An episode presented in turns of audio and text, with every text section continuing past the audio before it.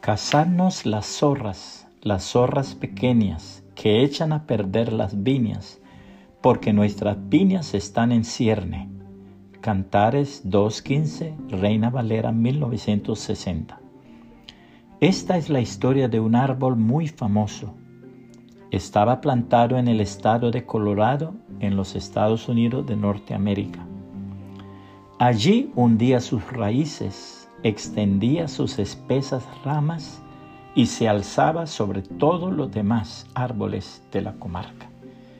Cuando Cristóbal Colón descubrió América en el año 1492, ya estaba allí.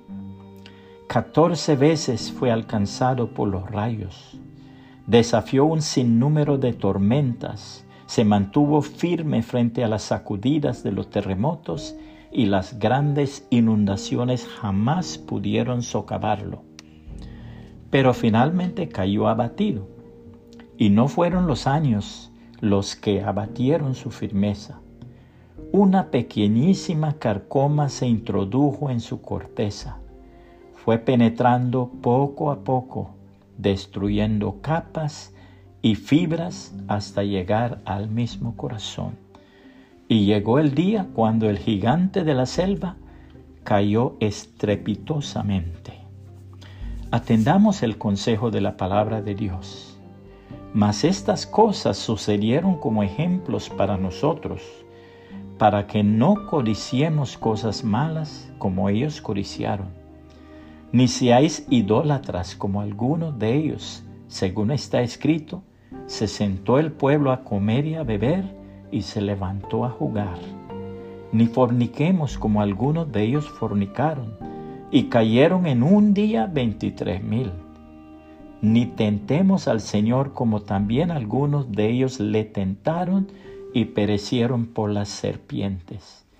Ni murmuréis como algunos de ellos murmuraron y perecieron por el destructor. Y estas cosas les acontecieron como ejemplo y están escritas para amonestarnos a nosotros, a quienes han alcanzado los fines de los siglos. Así que, el que piensa estar firme, mire que no caiga.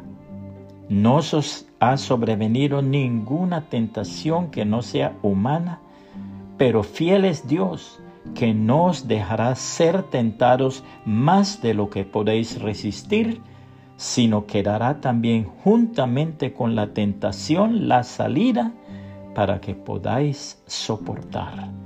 Primera los Corintios 10, 6 al 13 Reina Valera 1960. Puede compartir este mensaje y que el Señor Jesucristo le bendiga y le guarde.